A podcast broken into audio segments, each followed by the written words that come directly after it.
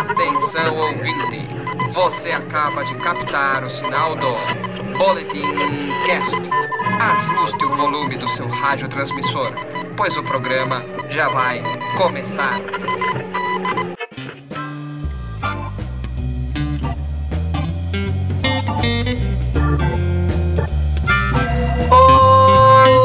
Nerds! Está começando mais um Boletim Cast, o podcast do Boletim Nerd www.boletimnerd.com.br. Eu sou Daniel Generali e não preciso ser um garoto prodígio para saber que o episódio de hoje está sensacional.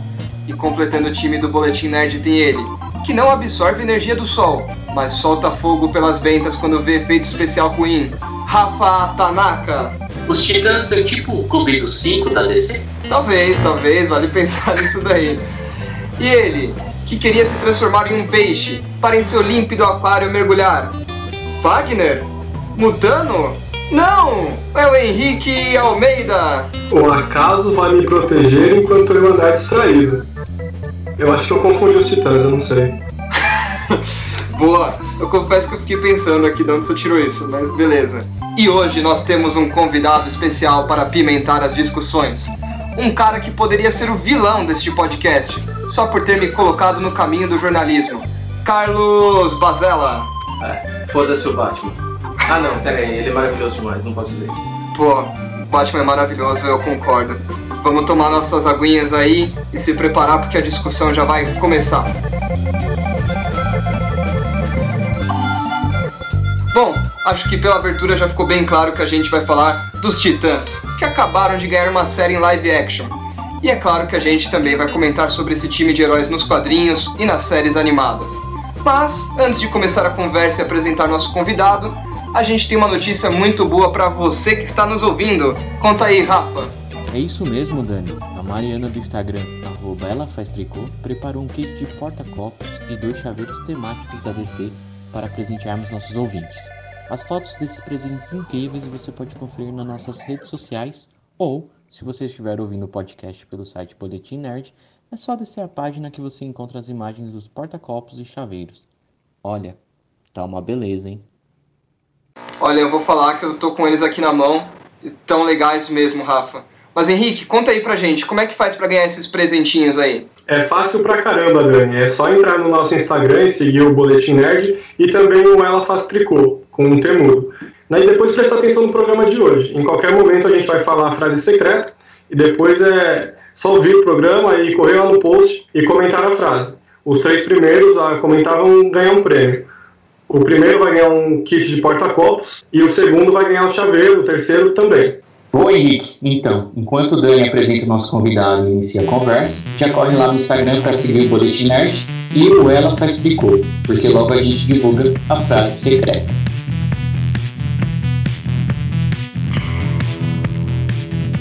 Agora sim, vamos começar a conversa pra valer.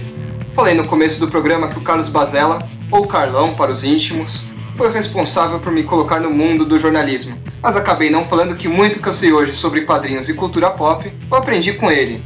Então, Carlão, conta aí pra galera, quem é você e como começou sua paixão por quadrinhos e outras coisas nerds? Puta, meu. É, primeiro de tudo, obrigado, gente. Obrigado pelo convite para participar desse Boletim Cast. Estou muito, muito feliz de estar aqui.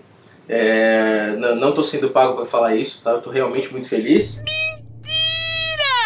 Assim, isso do que o Daniel fala de responsável, de colocar no jornalismo, tudo, eu, pô, eu tô, fico até emocionado de escutar um negócio desse. Acho que eu devia, né, tá preso por isso, né, corrupção de menores ou alguma coisa do tipo. Os caras falam assim, né, olhar para aquele menininho, cabeçudinho, e falar, ah, você vai ser jornalista. É isso aí que eu vou fazer com você. Olha que sacanagem. Me ferrei. Então, gente, é assim, eu comecei no jornalismo já tem mais de 10 anos, né? Já tem mais de 10 longos anos aí que eu escrevo, trabalhei com assessoria, fiz um monte de coisa. Hoje eu junto as duas coisas que eu mais gosto no mundo, né? Eu trabalho na revista Motociclismo, né? Escrevo sobre moto, adoro moto. E eu dou meus espetáculos ali escrevendo para alguns sites sobre cultura pop, de preferência quadrinhos, né? Eu tenho uma coluna semanal no, no Dimensão Geek, É, tô fazendo aí o jabá da concorrência, mas é só da minha coluna, tá? Não, não acesse o site inteiro, só veja minha coluna. Que é a proposta é você falar de quadrinhos para quem não lê quadrinhos, né? Então, por exemplo, o cara vai num filme, vai no cinema ver um filme ali da Marvel, puta, que legal. Aí ele vai na banca no dia seguinte para ver lá os gibis, só que, pô, não tem nada do que ele tá procurando, entendeu? Ele pega aqueles personagens, eles não têm sempre o mesmo visual do que ele viu na tela e ele acaba não gostando.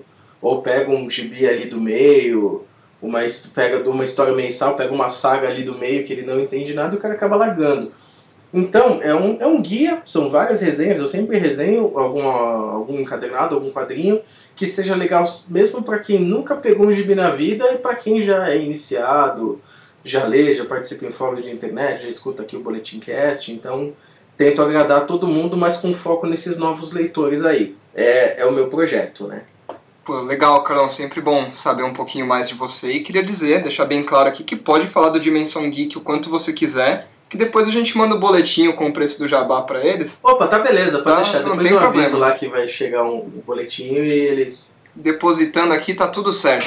Mas, como a, a gente acompanha também o Dimensão Geek, a gente sabe que recentemente você fez um texto aí falando sobre quadrinhos que a galera deveria ler para entender bem a série dos Titãs. Exatamente. Eu queria que você contasse um pouquinho pra gente, porque você curte muito os Titãs nos quadrinhos, como que eles começaram ali, o que, que você conta pra gente dos Titãs nos quadrinhos, o que, que é importante a galera que tá ouvindo saber. Olha, eu para quem quiser ver a série, que ainda não maratonou, então eu vou já é o momento de vocês pararem agora antes que a gente dê algum spoiler, né, para quem ainda não viu. Então assim, uh, o que você precisa ler para conhecer os Titãs da série assim, segundo a Wikipedia, né, eles nasceram lá nos anos 60, né, em 64 saiu as primeiras histórias dos Titãs, e eles eram essencialmente os parceiros mirins dos super-heróis. Então você tinha ali o Aqualad, o parceiro do Aquaman, depois virou Tempest, muito tempo depois do personagem. Você tinha também o Robin, lógico, né, do, do Batman. Tinha a Moça Maravilha, a Mulher Maravilha. Tinha o Kid Flash, e depois de um pouco de mais de tempo veio o Ricardito, né, que era o parceiro do, do Arqueiro Verde. Mas assim, esses titãs que estão na tela, que estão na série, eles têm muito dos novos titãs. E esses novos titãs, para quem quiser ler alguma coisa antes, eu aconselho pegar aquele encadernado que é o Lendas do Universo DC, que tá na livraria, tá em tudo quanto é lugar aí, você encontra até algumas bancas, né? É, saiu pela Panini, a Panini comentou que vão ser quatro encadernados, né? Já saíram os quatro, acho que o quatro deve estar saindo agora em fevereiro. E, e assim, eles são do, são do final da década de 70 e começo de 80, né? Esses titãs são de 79 e 80. Que o, e o começo deles é justamente o que começa na série, que é eles acabam reunidos por causa da Ravena. Só que ali no gibi o que acontece? Os gibis já, os personagens já se conheciam, exceto a Estelar, porque o primeiro volume mostra bem quando a Estelar chega na Terra, e o Cyborg, que o Cyborg todo mundo conhece, muita gente conhece hoje por causa da Liga, né? Muita gente ficou sabendo dele já no, no filme da Liga da Justiça, ele começou lá nos Titãs. Aí depois, quando a DC fez aquele renascimento, que ele acabou migrando para a Liga, né? Mas ele é um personagem original dos Titãs. E os Titãs da, da série é baseado nesse daí que é desenhado pelo George Pérez, né, que é um cara super conhecido do, dos gibis, né, principalmente da DC. Se você pegar aqueles, alguns gibis clássicos, como aquele Crise das Infinitas Terras, que muita gente já conhece, já leu, já ouviu falar, é desenhado pelo cara e roteirizado pelo mesmo Marv Wolfman, que é o cara que faz esse Lendas do Universo DC. Então todas essas histórias do começo dos anos 80 é que o cara precisa saber, a pessoa precisa saber se ela quiser assistir essa série e não ficar perdida. Uma coisa que é legal comentar, a gente vai entrar com profundidade na série mais pra frente, mas falando aqui já dos quadrinhos, tem gente que viu a série e se surpreendeu aí por ser um pouquinho, ter um tom um pouco mais sombrio, um pouco mais pesada. Isso aí não é surpresa para quem lia os quadrinhos, então, né, Carlão? Ah, não, não é não. Tipo, os Titãs, eles, assim, na época da que o Marv Wolfman escreveu essas histórias, eles tinham um certo peso. É lógico, na década de 80 você tá pegando aquele quadrinho que ele é mais inocente, ele tem mais narração, então você pega ali, tem aquele quadradinho, ah, aquela famosa frase dos Super Amigos de enquanto isso na sala de justiça. Enquanto isso na sala de justiça. É muito daquela época, você tem uma figura do narrador, é um quadrinho mais inocente. Mas mesmo naquela época, ele era um pouco mais pesado.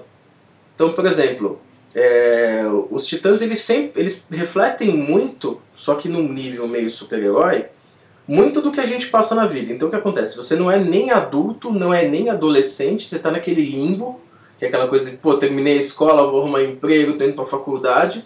Só que imagina você tendo que conciliar tudo isso e ainda meio que salvar o mundo, ou pelo menos uma cidade junto. Ou ter algum poder que você não domina direito, tem alguém que pode ter o mesmo poder que você, então você tem um mentor ali para se espelhar e alguém, uma pessoa que é muito foda, e você tá pensando se um dia você vai chegar naquele mesmo patamar, entendeu? Então os titãs eles sempre lidaram com essa com essas questões. No caso do Cyborg, principalmente porque ele tinha um problema muito, muito forte com o pai. A Estelar tentava se encaixar aqui na Terra. A Dona Troy, que é, uma, que é a Moça Maravilha, né, que ela, ela aparece na série, inclusive, ela é fotógrafa de moda, então ela lida com um meio extremamente machista, assim. Então, às vezes os caras chegavam pra olhar as fotos dela e falavam, ah, até que tá bom, tudo. Ela falou, pô, como assim até que tá bom? Eu estudei. E ela namorava um cara mais velho, né, do que ela. Exatamente, ela namorava um cara mais velho, que era o professor, né, que era professor de faculdade. Então, assim, você tinha todas umas questões que é, elas representavam muito, elas espelhavam muito a sociedade naquela época e até um pouco da sociedade hoje, né? Eu diria que quem está aí na, na fase dos seus 30 anos, mais ou menos, se identifica bastante com o que os Titãs passavam naquela época ainda, né? Agora mudou um pouco, agora mudou muito, né? Tem muita coisa que está diferente, mas o, os Titãs eles sempre espelharam muito esse começo de vida adulta e isso sempre foi muito legal. Ou seja, eu sou novo demais para ser um titã. É isso que você está querendo me dizer aqui. Então, naquela época talvez. Mas o mais legal é que os novos titãs foram ficando cada vez mais novos, né? Exato. Você é um menino ainda. Enche o saco, porra, merda. Os quadrinhos eram um pouco mais voltados pros, para os adultos, assim, e os titãs vieram mais para para atacar os adolescentes, né? Para fazer os adolescentes comprarem quadrinhos, assim, é, devido aos heróis também, porque naquela época não tinha uns grupos assim, tanto na década de 70, né? Se a gente for, for parar para pensar, né? Não tinha algo assim na Marvel como, como tinha na DC. Então esse acho que foi um truque da DC de, de querer atingir um novo público também, né? E, ah, só complemento, o Mutano ele era da, da Patrulha do Destino também, né? Era sim. E isso eles comentam até nesse encadernado que eu comentei, eles falam isso no, no, no segundo volume, né?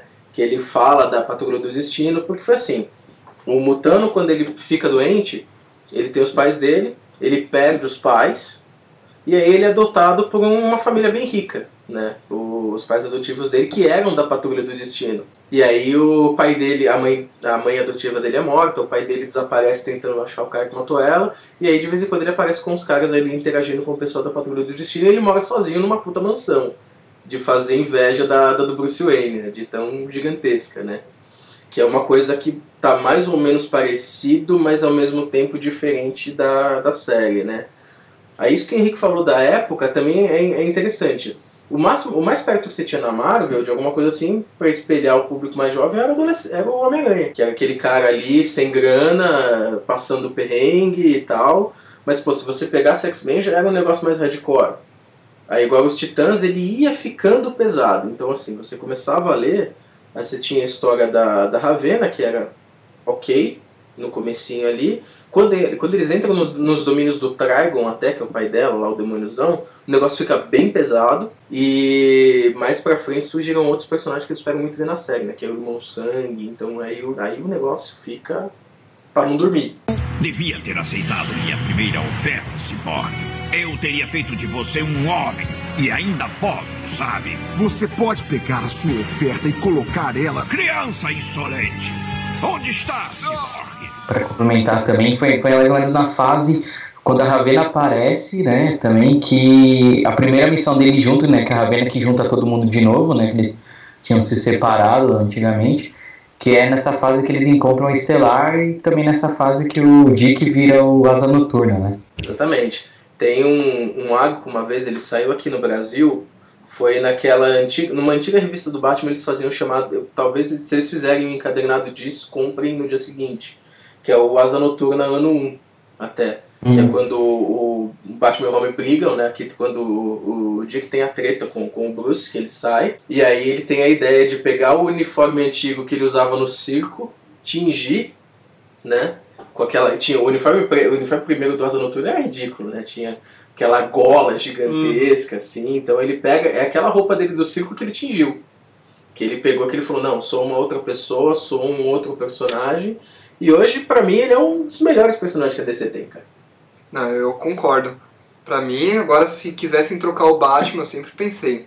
O esquema era fazer um filme do Asa Noturna, mata o Bruce Wayne, pô, deixa o Dick Grayson assumir o, o manto, ver ele lidando com a, a sombra do Bruce Wayne, ter que cuidar do filho do Bruce Wayne. Fica a dica aí, DC, vamos fazer um filme mais legal do que esse do Robert Pattinson? Haha. É, pega Ah. aí o, o Frank White, ele manda ele roteirizar o filme também, que ele desenhou o Grant Morrison e faz um negócio direito. É. Isso aí, me chama pro roteiro também. Ou pra ser o Dick, não sei. Fica a, a escolha de Hollywood, né? É asa noturna. Sério? Hum, Como é que eu não percebi isso vendo a sua fantasia antiga? Credo, parecia fantasia de escola de samba. Tem uns caras bons, assim, é que eh, aqui no, no Brasil saía, tinha aquela revista Novos Titãs, né? Que começou a sair tudo e, o nego- assim, é, é é uma tristeza que eu tenho muito grande com a DC. Eles começam uma coisa muito legal, mas eles se perdem de um jeito que depois não dá pra salvar. Uhum. Eles se perdem muito. Que foi o que aconteceu com, com esses titãs, né? Que era uma formação que era pelo terceiro Robin, né? O Tim Drake. Aí tinha o Superboy, que inclusive o Superboy que tá lá é muito parecido com aquele Superboy que tinha na época, né? E aí ele foi, era quando tinha esses arcos, que o Cyborg estava de volta na equipe para ser meio que o mentor deles, ele e a, e a Estelar de uma nova geração de titãs. E aí tinha uns caras bons, tinha o Tony S. Daniel, né? Que estava desenhando, e o Geoff Jones escrevia os Titãs daquela época. Que é, nessa, é nesse arco, é nessa época de 2003, 2005, uma coisa, uma coisa assim, tipo, até 2010, tinha o Geoff Jones escrevendo e ele fazia, que é o cara hoje das séries da DC e é o cara que roteirizou boa parte da série. E esse cara era muito bom, ele entendeu a, o, ele pegou os jovens, os heróis mais jovens da DC ali e ele fazia histórias muito mais pesadas que a Liga não fez. Eles faziam, faziam eles passaram por umas coisas que a Liga nunca passou, entendeu? Então por isso que ler os Titãs sempre foi pra mim muito mais legal do que ler a própria Liga, né? É, foi, foi ele que deu aquele. que deu um passado pro Connor, né? Lá do, do Superboy, né? Que, que o Connor era um clone do, do Superman com, a- com um pouco do Lex Luthor também, né? Exatamente, e aí ele pira quando descobre e tal. Esse, esse que é o problema, né, Rafa? Porque assim, você pega a DC, eles vão lá, eles começam uma história muito boa, mas eles vão ter que terminar aquilo numa mega saga. E aí dana tudo. Por exemplo, naquela época, a saga era aquela crise infinita, né? Então tudo estava acontecendo na crise infinita. Tipo, eles pegaram um monte de boas histórias e queimaram tudo numa coisa só. Por exemplo, nos Titãs, você tinha. A linha dos Titãs estava indo para quando o Connor pira, ele pega a gilete, raspa o cabelo, descobre que ele é metade do Lex Luthor, e fica muito louco com isso. Paralelo aos Titãs tinha os Renegados, né? Que era aquela equipe que o, que o Asa Noturna liderava, né? Você chegou a ver essa, Rafa? Cheguei, cheguei Então, a ver também. Que eram, Nem um ótimas, não. que eram ótimas histórias também. E aquilo lá, eles tinham uma robô que era. que ela participou de uma história dos Titãs, né? Que é ela quem mata a Dona Troy no- numa história. E aquela robô fazia parte da equipe, era super querida tal. E aí do nada eles transformaram ela numa, numa descendente do Brainiac. E na linha da Mulher Maravilha, quando ela mata o Maxwell Lord, que é um personagem das antigas lá da DC. E o do Batman é quando o pessoal descobre que ele tem aquele satélite lá, o Irmão Olho. Assim, então assim, você pega um monte de boas histórias, coloca tudo no mesmo, no mesmo balaio e você queima todas elas. E é, é isso que a DC me irrita muito, né? Tirando o cinema. O cinema a gente nem fala o quanto que ele tá irritando, né? É a editora que vive de crises, né, cara? Quando tudo não Exatamente. dá certo, ela joga uma crise pra. uma crise pra arrumar tudo e pra. Ah, não tá dando certo, vamos jogar uma crise. É verdade. É, lembrando que você falou da crise infinita, foi aí que veio o Superboy Prime, né, também. Foi nessa época que apareceu o Superboy Prime, que teve toda aquela confusão lá, e ele acabou matando até o Connor também. É, então. E aí depois já mudou tudo. Eu, por exemplo, parei de acompanhar depois. Eu não sei como é que ficou o Superboy mais. Porque aí depois veio o, o reboot, né? É, e aí no reboot eles, eles, eles, ah, eles mexeram muita coisa no reboot, pra quem tá ouvindo no, nos 952, eles meio que fizeram o pessoal ficar com amnésia, que nunca aconteceu nada, esqueceram todo o passado deles. Aí no final, no Caça aos Titãs, eles, eles disseram que o pessoal tava com amnésia, aí voltaram tudo, né? Foi, ele- acho que o Connor só veio voltar agora mais no, no, no Renascimento, cara. porque eles tinham deixaram, eles deixaram muitos os personagens clássicos dos Titãs de lado, tipo a Dona Troy também apareceu no 952. Eu li o, o reboot, aquele primeiro reboot lá de 2009, foi a pior coisa que aconteceu com os Titãs. Porque aí o Robin já, o Tim Drake já como aquele Robin vermelho, né?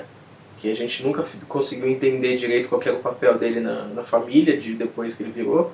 Que ele sumiu de cena, né? Porque o pessoal para trabalhar o Damien esqueceu do Tim Drake que para mim era um personagem quase tão bom quanto o Asa Noturna. Aliás, as, as histórias dos dois juntos, eles eram muito irmãos, né? Eles eram muito parceiros. Então, ele sempre falava, sempre que ele tinha algum problema, ele falava, o Asa falava assim, ah, pode, qualquer coisa você aparece aqui no consultório do Dr. Asa. Que era meio que o Dick era meio que o terapeuta do, do Tim, né? Quando ele tinha problemas em casa, tinha algumas coisas com o Bruce e tal. E os, o, aquele reboot de 2009 ele foi a pior coisa para os Titãs, porque os personagens estavam muito descaracterizados, tinha um Superboy, que, só que em vez dele ter fugido do, do projeto Cadmus, né, ele estava sempre sob o controle do Cadmus. Depois ele se liberta tal, mas, meu, a saga é ruim. Resumindo, a, a saga não é das mais legais. O reboot melhorou que o, o, o, Renascimento, aliás. O Renascimento melhorou tudo, porque assim, agora nós temos titãs e novos titãs. Os titãs. E o, é, e é, o Young Justice também, né? Tem o Young Justice também, que junta um pouco de tudo. Isso, exatamente. É que o Young Justice, acho que não. Eu não sei se eles chegaram a adaptar alguma coisa pra cá, né?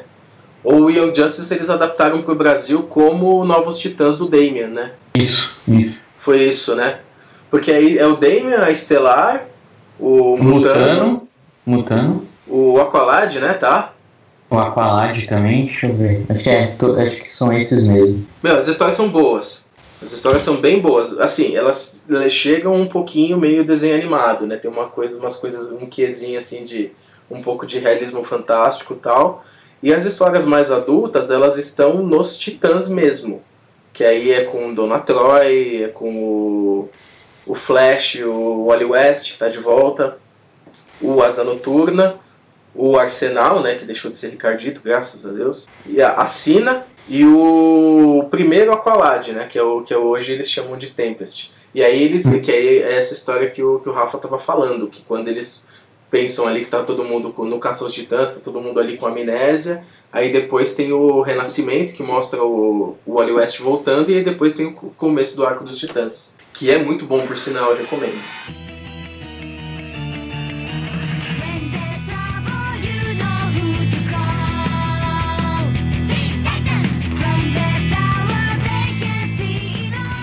Bem, além dos quadrinhos, a gente também teve a animação né, dos Jovens Titãs, que estreou lá em 2003 pelo Cartoon Network e apresentou para um público mais jovem, né, era um pouco mais infanto-juvenil, vamos dizer assim. É, e fora das outras animações que vieram recentemente, o que vocês acham? Vocês gostaram dessa animação? Então, sobre a série de 2003, eu lembro bastante de acompanhar pelo SBT e gostava daquele traço diferente, né, meio de anime, e, e sempre ficava curioso porque tudo girava em torno do, dos planos do Slade, ele ficava meio nas sombras, e aquilo todo dia antes de ir para a escola eu voltava para assistir. Aquela série me prendeu bastante na época. Eu tive a mesma sensação que você. E na época eu era novo, mas eu já sabia que se era desenho da DC era muito bom. E, e cara, é isso mesmo. Era uma época que tava explodindo assim muito anime acontecendo e eles apostaram nesse traço baseado na, nas animações japonesas mesmo. E na época eu adorava, eu ficava fascinado assim por todas as sagas que tinham, os vilões que eles apresentavam, o jeito que eles deixavam as coisas do resto da DC, dos personagens que eram carro-chefe, só ficava no ar, assim, eles não tinham menções diretas a eles, mas você entendia que aquilo participava do mesmo universo e pra gente, puta, era muito legal assim para querer acompanhar, para querer conhecer mais.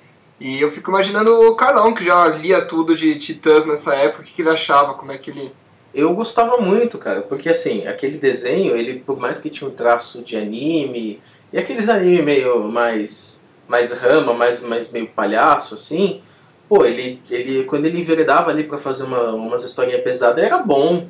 Tem um, um, episódio que acho que é até um episódio duplo deles que mostra quando que a Estelar vai pro futuro e vê o Dick de asa noturna, que todos eles morreram, um negócio assim. É um puta episódio legal. E, cara, eles adaptaram o Contrato de Judas, né? Que é uma das melhores histórias do, dos Titãs.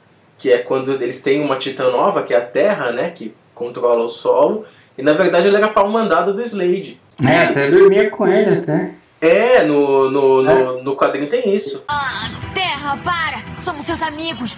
Eu não tenho amigos, lembra? Ah! Não, mas era uma loucura esse desenho e, e eu gostava, assim, era uma época que eu gostava de ver pancadaria no desenho animado, né? Era muito louco. Só que, infelizmente, a série durou apenas cinco temporadas, né? Chegou ao fim em 2006. Mas, né, felizmente, em 2013 a série ganhou um reboot chamado Jovens Titãs em Ação. Que, apesar de ter um visual muito mais infantil, que eu confesso que eu tinha preconceito no começo, mas depois que eu peguei para assistir, eu descobri que é engraçadíssimo e tem referências que só quem lê quadrinho mesmo, quem conhece o universo vai captar essas referências, porque eles pegam personagens que não estão ali o tempo inteiro na nossa cara, que não tem filme, que não tem desenho, e enfiam lá, eles colocam é, umas referências de coisas da Marvel de vez em quando, e assim como as histórias em quadrinhos, por mais que seja para criança, as piadas desse desenho são pesadas, cara. O pessoal morre em todo episódio, tem demônio aparecendo, tem demônio saindo do dente das pessoas. Eles tratam de temas difíceis, tipo mercado imobiliário. É, é uma loucura esse desenho. Vocês chegaram a acompanhar isso daí? Eu vou dizer que eu tive um pouco de receio, cara. Eu acho que eu vi, eu achei meio bobinho, assim. Eu nunca tive a oportunidade de assistir, assim.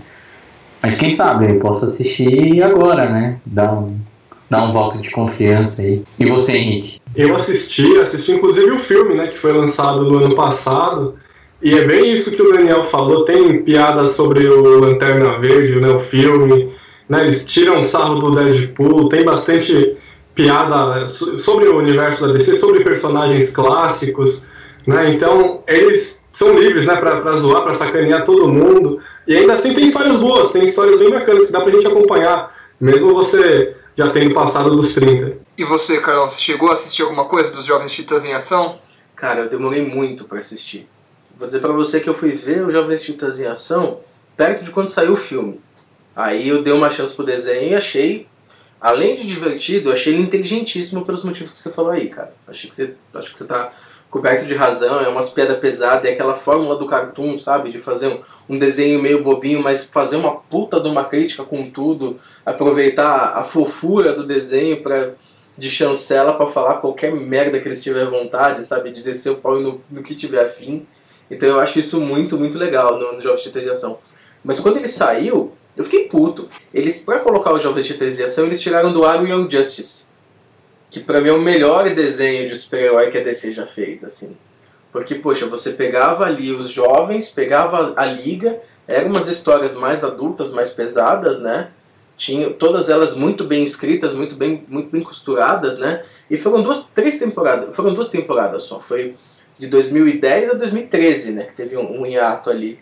E cara, ele tinha todo mundo, tinha gente que você olhava, você estava assistindo, você dava uma pausa ali no, no desenho para ir procurar no gibi quem que era, que você fala, nossa, não, não pode ser esse. Puta, é esse, esse daqui tá aqui, tá, pô, tá bom, tá bem feito, né? Então, Tem até o Besouro Azul, cara. Pô, tinha o Besouro Azul, velho. Tinha Nossa. todo mundo. Jaimito, né? Era o Jaimito, né? Era o Jaime Carteiro, né? Não? Quase. Eu tava de azul também. Mas o Young Justice, vale lembrar, que ele rendeu um episódio muito bom para os Jovens Titãs em Ação. Vou até colocar aqui na, na descrição do post se eu encontrar, não prometo nada. É um episódio que os Jovens Titãs não acham que são heróis sérios, que eles não conseguem resolver crimes de verdade. E aparece a galera do Young Justice, com o traço do Young Justice mesmo. E eles, e os jovens titãs ficam, meu Deus, esse é o tipo de gente que, que a gente tem que ser. Pessoas sérias, com histórias tristes por trás, com histórias de origem que deixam as pessoas abaladas. E eles ficam se revoltando até ficar com um traço mega marcado, assim, mega forte, assim. E é incrível essas brincadeiras que eles fazem entre os, as próprias animações, falando o que, que é uma animação boa de verdade que, que eles fizeram, o que, que é uma animação que não é para ser levada a sério, que é o próprio Jovens Titãs em Ação. E, e, cara, eu acho sensacional. Eu acho que todo mundo deveria dar uma chance para essa série. É, ele é sobretudo inteligente, né? Mas e agora eu consigo ver com menos peso na consciência porque o, o Young Justice voltou, né, nos Estados Unidos. Nós temos uma uma terceira temporada que está passando no mesmo serviço de streaming da DC que passa a série dos Titãs nos Estados Unidos. Agora a gente só reza para que ele seja distribuído no resto do mundo pela Netflix também, né? Uhum. Fica aí nosso apelo. Alô, Netflix! Tudo bem, Robin. Você mandou muito bem. Faço o que é preciso. Agora, se você me dá licença, tem uma emergência no quadrante SN1885 que precisa da minha atenção. Legal, não tem erro. Eu também tenho que ir pra lá. O quê? Bom, e agora acho que a gente já pode falar da série nova, né? Com certeza, Henrique. Com certeza, cara. Vou até Vou colocar mandar uma trilha apropriada aqui pra você fazer a sinopse da série. My, my, my, my, my, my, my, my, my, angel lover. My, my, my, my, my, my,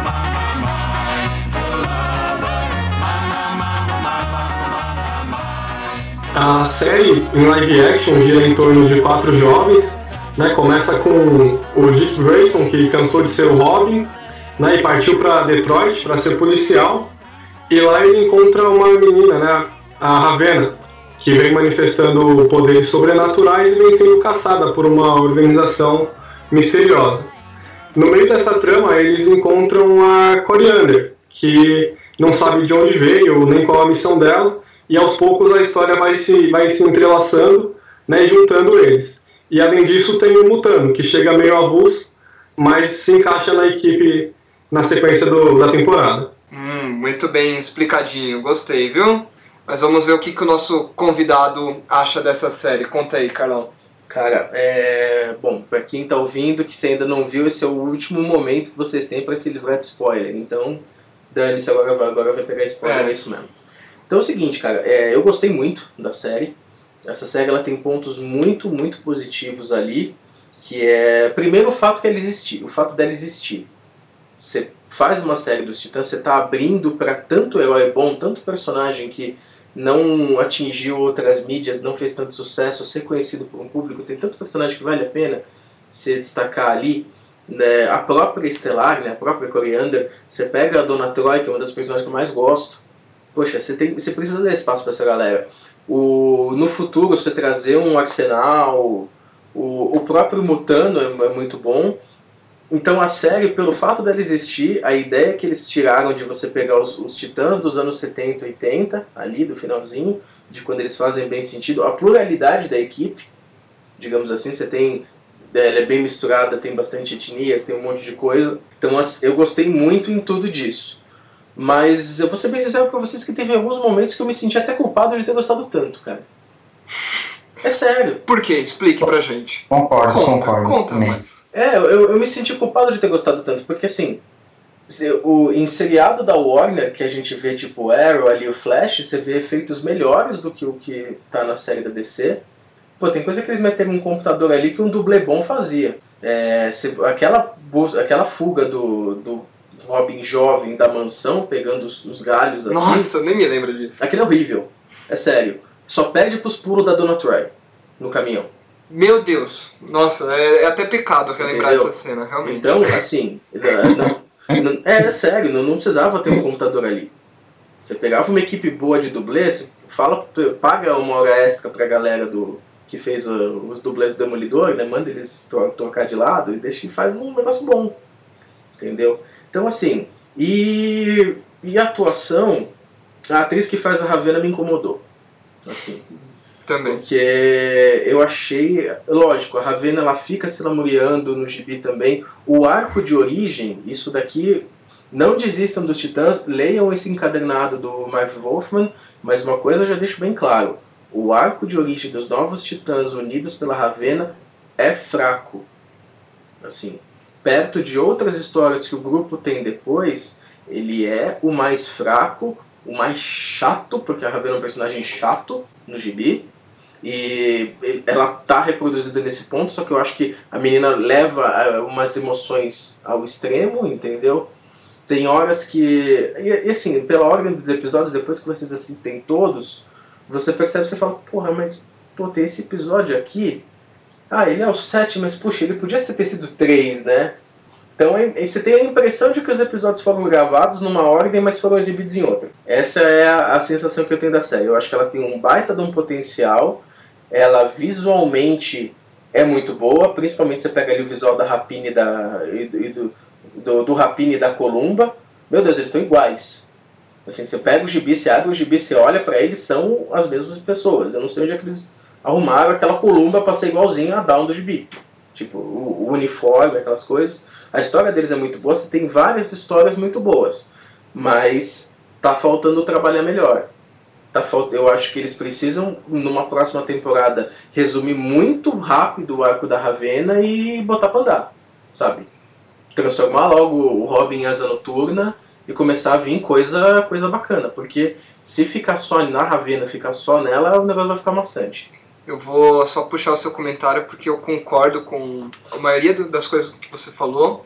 Acho que o, o feito mais incrível dessa série foi ter conseguido me fazer chegar até o fim de uma temporada de uma série de heróis, porque geralmente eu não tenho paciência. Dormi em alguns episódios? Dormi. Porque justamente o que você falou, eu acho que diferente dos quadrinhos, na série ficou um pouco jogado a formação da equipe.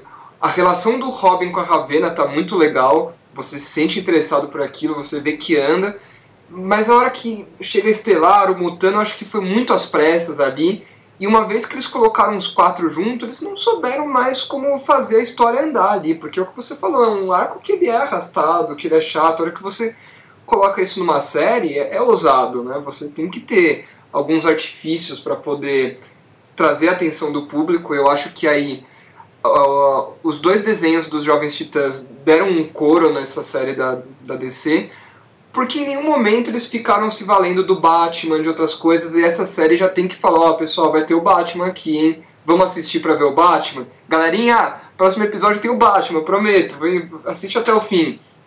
E outra coisa que, que me incomoda é o visual da série, porque eu acho tosquíssimo. Desde quando divulgaram as imagens, pra mim parece série do SBT, assim, eu acho porco demais aquilo. Parece que compraram em qualquer loja uma roupa lá e deram pro pessoal vestir. E isso acaba ferrando um pouco junto com os efeitos especiais. E outra coisa também, só pra finalizar, o ator que faz o Robin é bonitinho? É bonitinho. Mas não é um cara que todo mundo, que toda mulher da série quer dar pra ele, né? Vamos combinar, porque isso acontece o tempo inteiro. Robin passa de cena, é o garanhão, todo mundo quer esse Robin, todo mundo quer ficar com esse cara. Não, não dá pra comprar isso, né, gente? Pô, mas no gibi é assim, cara. Mas o Robin no gibi é bonitão, né? Mas no, mas no gibi, esse é o Dick Grayson. O, o Rafa vai concordar comigo. Tem até uma história. Tem, tem uma história que o, o Dick vai casar com a Estelar. Só que, sabe, ele vai levar o convite pra Bárbara Gordon, né? Uhum. Que era a Batgirl, ex-peguete dele. Né, os dois ficaram juntos um tempo e foi a época logo depois, um- foi um tempo depois que ela tinha levado o tiro do Coringa e ela tava paralisada, né? Ele vai levar o convite, os dois passam a noite junto, então é que tem uma das cenas mais malucas. Eu queria ter sido o cara que escreveu aquele diálogo. Que ele fala, Bárbara, a gente precisa conversar. Ela falou, precisa mesmo, eu não sei o que você fez ontem que eu não tô sentindo minhas pernas. É. Cadeirantes também amam, né? Vamos ser sinceros. Então, assim, é, tem, tem uns diálogos ótimos. E, o- e o Dick é o pegador, cara. Sim, mas. Começa pelo nome, Dick.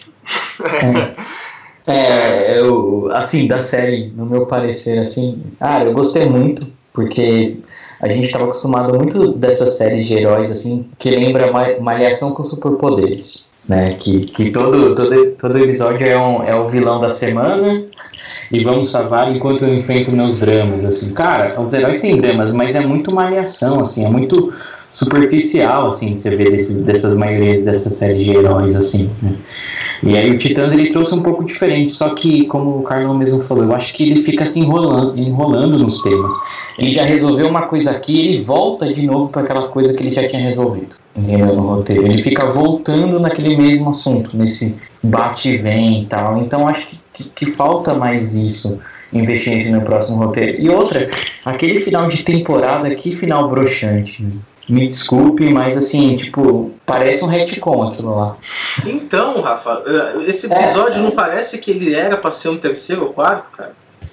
É, assim, tipo, aquilo lá eu, eu, eu- enxerguei muito como um, um, um penúltimo episódio, não como um último episódio. É, aquele filler, né? É, tipo, Aquela eu acho que eles não esperavam que a série fosse fazer sucesso, assim, e cortaram, fizeram, tipo, sabe, vamos fazer esse, esse episódio assim, porque se não, não, não vender, a gente acabou desse jeito mesmo aí, tá bom, acabou. É, eu, eu concordo. Eu tenho, tenho pensamento da série, da questão, assim, tem, tem coisas ali que a gente precisa dizer que são realmente muito boas. Por exemplo, alguma, as cenas da Estelar são ótimas. Ah, o Rapina e Columba também. Rapina e Hum. Columba são incríveis. Aquela O aparição do. Patrol lá também, Patrulha do Destino A também. Patrulha tá fantástica, dá vontade. eu- Assim, a Pa- Patrulha vai ser a próxima série do streaming da DC, então já dá vontade de você assistir, entendeu? Porque ele vai ser meio que um Umbrella Academy, né? Que vai entrar agora na Netflix. Então, um X-Men mais estranho, digamos assim, sabe? Então vai ser um negócio que vai ser legal de assistir. Pô, a aparição do Jason Todd, você já odeia aquele moleque igual você odiava no gibi. Sim. Você já não vê a hora de ver ele morto. Então eles acertaram muito nesse ponto. Então eu falei, puta, esse moleque tá me irritando. Igual ele me irritava no gibi. E aí você vê que tem, tem coisas muito boas ali. Mas é, é- eu concordo com o Rafa, cara. Tipo, aquele episódio, o último episódio, ele era pra ser um penúltimo. Ele era pra ser o que o pessoal fazia pra gente há muito tempo com Lost, sabe? Puta, vai acabar a temporada. Puta que pariu, eu não posso perder esse episódio. Aí você vai lá, é um, um filler, que é um retcon, um negócio do, do me- da semana passada que não acrescentou nada pra trama. E aí você vai pro clímax do último episódio.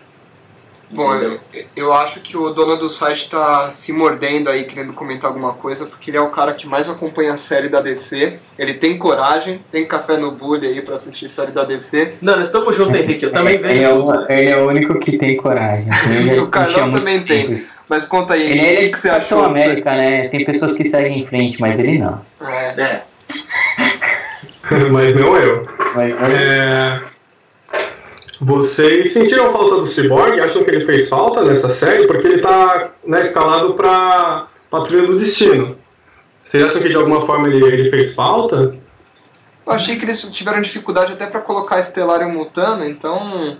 Não sei, talvez se ele entrasse desse algum jeito de encaixar melhor os outros. Não sei. É, O Mutano pra mim é um homem tigre, né? Porque ele só vira tigre. É, pra quê, né? Tá, tá ridículo, né? Ele, pra mim, ele é só mais um fã é- de K-pop, esse, esse Mutano aí. Não, é o, eu, como é que é? Tokyo Hotel, né? Quando eu vi o Mutano, eu falei, nossa, parece o vocalista do Tokyo Hotel. Nossa. É. E o de Tamashiro também, né? Nossa, é mancado. Mas conta aí, Playstation, é, Henrique, o que, que você achou? Ah, eu achei bem superior às séries que a gente vê da DC no, no CW. Eu achei mais pesada, eles tiveram coragem de, de tocar em muita coisa, né? Eles falaram da Mulher Maravilha, do Superman, do Batman. Então eu acho que a gente pelo menos viu uma integração, porque nas séries que a gente acompanha, do Flash e tal, é, é meio separado, é meio estranho, né? Eles ficam meio, meio de canto.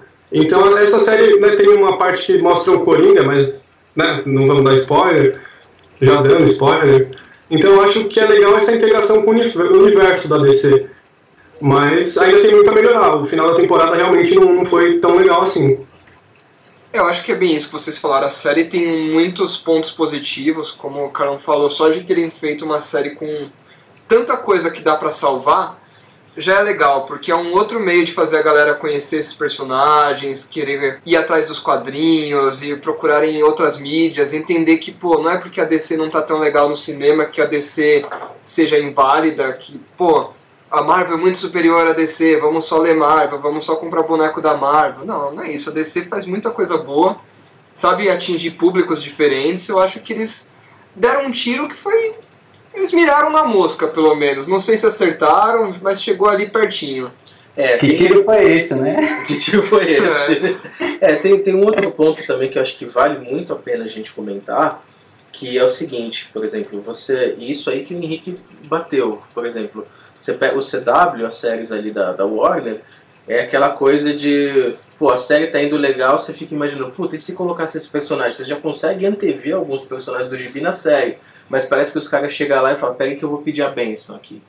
Aí chega lá, manda um e-mail pro jurídico. Ah, o jurídico não deixou aí, bota outro cara. Costura aí com outra pessoa que os caras não deixaram usar. Agora, no, no caso dos Titãs, é tudo DC, cara. Tipo, esse serviço de streaming nos Estados Unidos, você gibi por ele. Então ele é um serviço de assinatura que você assina tudo. Você assina gibi, você assina série, você assina o desenho, você vê os filmes, você faz tudo a ver com a DC.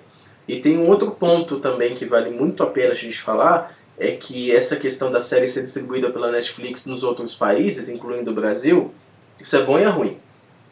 Por quê? É bom porque todo mundo vê. É mais acessível e tudo mais. Mas é ruim porque você vai sem querer comparar com o Demolidor, cara. Sim. Você vai comparar com as séries da Marvel. Então aí você pega os caras ali uniformizado lutando, você vai ver as coreografias de luta do Robin, é bom, mas você vê a coreografia do Demolidor e você fala, pelo amor de Deus, contrata os caras. É, é Entendeu? verdade. Porque é é outro ponto, né? Isso que a gente falou dos efeitos especiais serem ruins, é, eu não gostei do visual de algumas coisas, acho que fica tosquíssima a qualidade da roupa. São coisas que quebram a magia, não é porque a gente é chato, né? Às vezes você tá entretido na história, eles conseguem fazer uma história que te puxa pra dentro da tela naquele momento, e vem um efeito especial tão ruim, tão tosco, uma luta tão mal coreografada, que te corta, né? Você fala, pô, isso aí não ficou legal. Aí você já sai daquela magia que você tava, aquele envolvimento todo. E isso te dá uma brochada na hora de ver a série, sabe? É- não é só a chatice, assim, que é um ponto que, meu, não tem, não tem orçamento para aquilo, beleza, vamos procurar uma outra solução, vamos fazer um negócio que cabe. Pô, tem necessidade de fazer uma, uma a Dona Troy pulando um caminhão no meio da série? Não tem, né? Vamos fazer de um outro jeito. O que, que dá pra gente fazer aqui com um dublê? Um, pô, dublê é caro. Chama o Zé da esquina que não, não se importa de quebrar o braço de repente. Mas É, faz, ou, né? ou que nem você falou, tipo, corta a cena dela pular o caminhão, põe só a cena dela usando o laço. Sim. Entendeu? Que é bem legal. Que é bem feito. Então, assim, por exemplo, o figurino deles e visual, cara, me incomodou zero. A gente tava até zoando o Mutano aqui. Eu zoei também. Ele tem, na série ele tem só o cabelo verde, enquanto no, no gibi ele é inteiro verde, né? E nos desenhos também. Mas assim, é uma coisa que pra mim passa, tipo, não me incomoda, zero. Ah, o visual da Estelar também me incomoda zero. Acho que vai muito bem. Acho que casa ali com a proposta que eles estão querendo fazer. Rapina e Columba estão maravilhosos, tipo, o uniforme é exatamente igual ao do Gibi, que nem que eu comentei, não tenho o que retocar. O do Robin, tanto o do Jason Todd quanto o do Dick Grayson tá bom, tô só pensando. Eu espero que não cague no do Asa Noturna, pelo amor de Deus, senão se em algum podcast vocês fizerem loucura, quer dizer, me derem a honra de me chamarem de novo, é, eu vou estar chorando se ele aparecer com o uniforme cagado. Mas os efeitos me incomodam, cara. Os efeitos e essa questão que a gente estava discutindo aqui da ordem dos episódios, o, o- os- acho que os efeitos é o que mais me incomoda. Porque aí o personagem, cara vai dar um pulo, aí de repente trocam ele por um computador zoado, por um efeito de PlayStation 2. Aí você fala, não, velho, não, não dá. E isso, isso me incomoda. O efe- Os, os efeitos especiais zoados me incomodam bastante. É, E, são coisas que pra mim não tem desculpa, assim, se você pegar o primeiro Harry Potter de 2001, eles já faziam isso, né? Quando tem uma cena mais difícil, eles trocavam por um computador e não é tão feio quanto isso, sabe? Eles souberam encaixar de um jeito, porra, né? 18 anos depois já, né? É, cara, se você for ver, Agentes da Shield, que acho que é uma das séries mais toscas no ar atualmente, é bom. É, é, é uma das séries mais, mais tosquinhas feitas hoje, que era pra, pra ter, feita pra costurar o filme da Marvel, o negócio vai bem, tem temporada que é muito boa, tem temporada que é uma desgraça. E o eles fazem os efeitos ali que você vê os aviões voando, planando ali, os, os Queen Jets lá da, da Marvel, o negócio é super bem feito. Então acho que a, a DC deveria ter um pouco mais de carinho com isso. Até porque eles não estão contando uma história que tá essa Coca-Cola toda, né?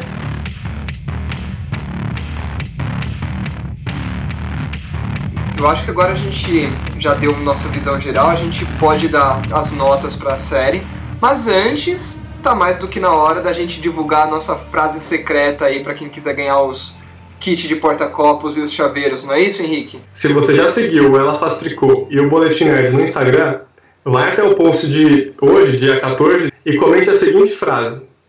Robin Garanhão roubou meu coração. Repita, por favor. Não, eu não vou repetir. Ah, repete, a galera não pegou, quem tá ouvindo aí tava desatento. Tá bom, só mais uma vez então, vamos lá. Robin Garanhão roubou meu coração. Ah, com um pouquinho mais de emoção, uma última vez, vai. Robin Garanhão roubou meu coração. Muito bem. Coralzinho, coralzinho? Robin Garanhão roubou meu coração.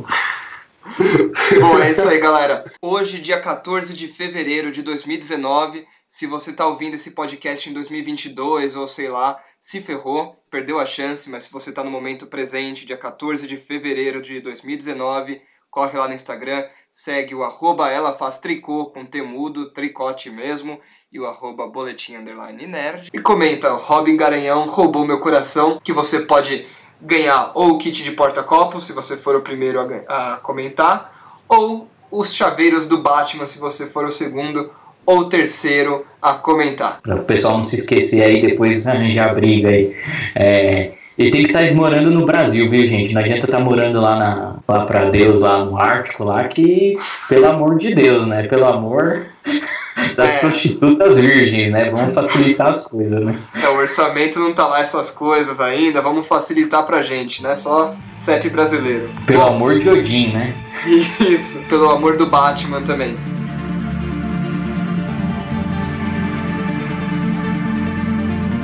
Mas é isso aí, agora que você já provavelmente comentou e já garantiu o seu brinde, vamos dar as nossas notas para essa série. Carlão, de 0 a 10, quanto que Titãs ganha no seu boletim? Pô, eu dou nota 8, cara. Nota 8? Dou nota 8. É que nem eu falo, eu me sinto em alguns momentos bem culpado de ter gostado tanto. Mas a série é importante e eu tenho fé. Tem horas que você só precisa ter fé na vida. Eu tenho fé de que eles vão acertar as coisas que eles não. que eles deram uma, uma derrapada aí nessa primeira temporada. Na próxima que deve chegar no começo de 2020 só. Puta merda, tem um ano. Tem um ano ainda. E o dono do site. Henrique, quanto que você dá pra essa série? Nota 8 também, mas vai chegar a 10 quando eles contratarem todo mundo de Demolidor, agora que a série foi cancelada. Olha aí a galera querendo misturar Netflix, tá vendo, Carlão? Olha as ideias que você foi dar. Pô, é genial, cara. Tomara. E você, Rafa, de 0 a 10? Olha, eu, eu dou um 8 também, mas colocando lá, aquilo lá que eu comentei, assim, as únicas coisas que eu achei ruim foi mesmo o roteiro, que é que fica meio que enrolando, né? E aquele, aquele final lá que foi bem, bem broxante mesmo, assim. Fora isso, é nota 8. Se eles conseguirem manter e adiantarem um pouco mais nos, nos próximos episódios, deixarem mais construtivo, mais estruturado, eu acho que a série vai longe. Olha, agora eu vou ser o diferentão aqui, eu quero ser julgado mesmo, vou ser chato. Eu acho que pelo esforço aí não dá pra deixar essa série de recuperação, não. Então vou dar 6,5 pra ela. Porque eu me diverti no começo, achei legal, mas depois eu comecei a ver que, cara, é aquilo que eu falei, eles têm que chamar atenção pro Batman, tem que começar a explodir cabeça, tem que começar sei lá, as coisas pesadas deles pra mim é a violência gráfica, que nem sempre é tão bonita. Eu acho que eles podiam ter explorado melhor as coisas pesadas no roteiro, igual eles fazem muito bem na, no- nos quadrinhos, fizeram várias vezes nas séries animadas, em Young Justice. Eu acho que isso é um ponto que tem que ser melhorado na- nas próximas temporadas. Eu fiquei curioso pra ver as próximas, eu admito, mas é aquilo também passou da, daquele encontro com o Robin com a Ravena, a série dá uma desandada. Do sexto episódio pra frente eu capotei em todos, tive que ficar voltando pra pegar as coisas que eu dormi. Jason Todd é um personagem que é feito pra ser chato? É um personagem que é feito pra ser chato, mas ele te dá um pé no saco que você fica com raiva de tudo que acontece ao redor dele. Então, me incomodou, mas ainda assim é é uma série de herói que eu consegui ver do primeiro episódio até o último de uma temporada inteira, e isso é um feito gigantesco. Eu sou chato com série de herói, eu tenho um preconceito, mas eu vi tudo, por isso a minha nota tão baixa. Não me matem.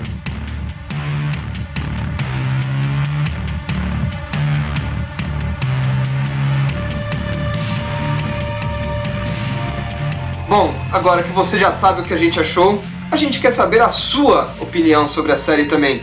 Você concorda com a gente? Achou que faltou falar de algo que não falamos? Então mete a boca no trombone. Henrique vai ensinar como. É só mandar o seu funk Batman lá pro contato arroba boletimnerd.com.br ou procurar a gente no Facebook e Instagram, que a gente está pronto para ler as mensagens e escutar os áudios da galera. E vamos continuar espalhando a palavra do Boletim Cast para seus amigos. É isso aí, Rafa. O Boletim Cast já está disponível no Spotify, Google Play e vários agregadores lindões. É só mandar o link para os seus amigos e pedir para eles ouvirem. E antes de nos despedir, quero me agradecer mais uma vez a presença do Carlos Bazella, que está aí na Dimensão Geek, fazendo seus textos, e que aceitou humildemente dividir suas opiniões com a gente aqui nesse podcast. Pô, gente, eu que agradeço de novo o convite aí, pô, sem- sempre estamos juntos, acompanho o, o Boletim Nerd já faz um, um bom tempo. E, gente, obrigado aí de novo pelo convite, sempre que vocês precisarem de alguém, sempre que algum convidado der pra trás, e ficar preso em alguma enchente, vocês podem me chamar, eu moro perto e aí eu consigo gravar. Não. Valeu mesmo. A gente vai pegar aquele telefone vermelho do Batman lá, sabe? É, isso é das meninas super poderosas, da né? Tia, da tia do Batman. Eu, eu- eu já desço do poste com o lico, trago o lico na mão, o lico de caipim. Mas é isso aí. Obrigado, pessoal, e, e obrigado a você que nos escutou até aqui. Espero que tenha se divertido com o episódio de hoje e que nos encontre de novo na próxima edição do Boletim Cast.